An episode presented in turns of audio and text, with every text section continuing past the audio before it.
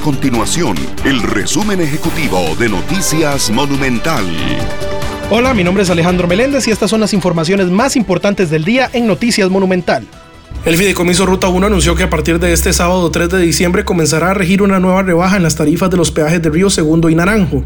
Esta disminución se debe a que la devaluación del tipo de cambio del dólar en la estación de Naranjo todas las categorías de vehículos percibirán una baja entre los 25 y los 250 colones y para el caso de la estación del peaje de Río Segundo bajará entre 25 y 75 colones. El más reciente informe de competitividad nacional reflejó que Montes de Oca se mantiene como el cantón con mayor nivel competitivo del país, mientras que Talamanca es el más rezagado en esa materia.